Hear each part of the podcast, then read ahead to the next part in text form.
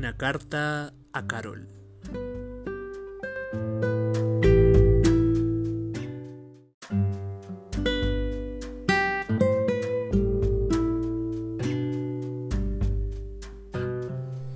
Desde hace unos meses atrás he ido caminando, peregrinando por esta historia de la filosofía, en el que he visto el pensamiento de tantos filósofos que aportaron a la historia narrativa de la persona humana. Quisiera seguir con Etienne Gilson, filósofo e historiador francés, cuando menciona que la historia no es un funeral arcaico, sino más bien un baúl de recuerdos en donde vive el maestro que nos puede acompañar en este camino hacia la verdad.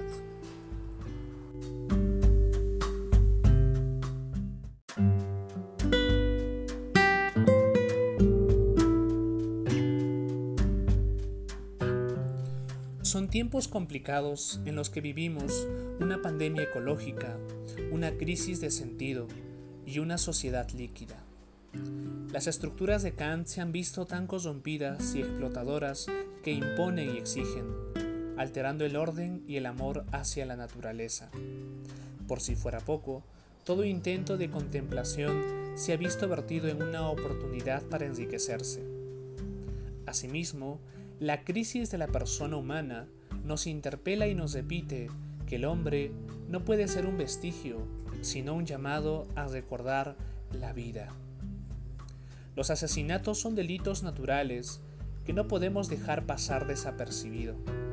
Así, durante este proceso filosófico, hemos emprendido el combate con nuestro Alzheimer histórico, en donde se olvida la persona y se la cosifica como un producto de fábrica. Pero, acercándonos a la profundidad del misterio, estos olvidos se deben a confusiones que algunos filósofos hicieron en su, en su interés por definir al hombre.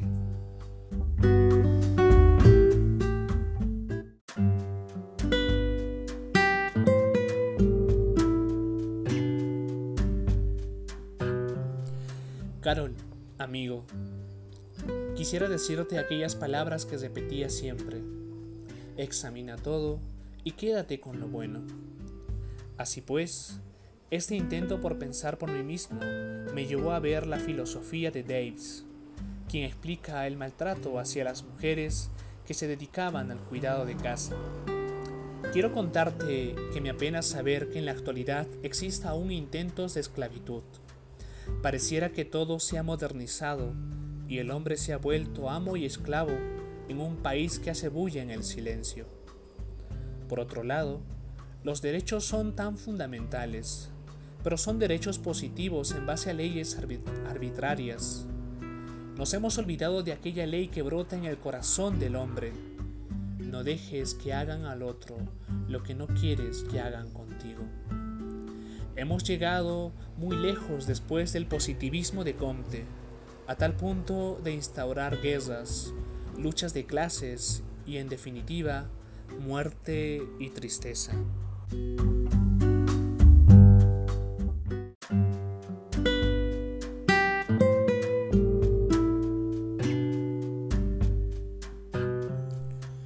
Yo sé que tú has vivido de cerca el terrorismo en el Perú Recuerdo cuando me contabas tus experiencias en el campo, matanzas a los varones y abusos a las mujeres. Todo fue una tragedia. Pienso que nos estamos quedando solos, huérfanos, y estamos obligados a ceder nuestra libertad a una voluntad general, el Estado. Pero, como menciona Julie, no hay peor intento de asesinato que aquel que dice protegerte pero olvida su función y arrebata con la intimidad de la familia. La tempestad acecha nuestros puertos. Es hora de caer en el vacío existencial y de pensar las palabras escritas en el portal de Delfos. Conócete a ti mismo. O también, en palabras de Dick Tosman, buscar nuestra identidad para poder encontrarnos con el otro, el otro que soy yo. Hay muchas confusiones de tantas ideologías que acechan, pero frente a eso debemos actuar con respeto, solidaridad y misericordia. Despreciar es un intento más de sistemas fácticos, pero comprender forma parte de una antropología guiada por la ética de la ternura. Y al mismo tiempo, ver las miserias del otro es motivo de perdón y acogida. Espero te guste este afán mío por comprender nuestra realidad y quiero repetir tu frase en medio del terrorismo. El amor, el amor vence siempre. Por eso, admiro el amor. Postdata. Quiero que me regales más libros de filosofía.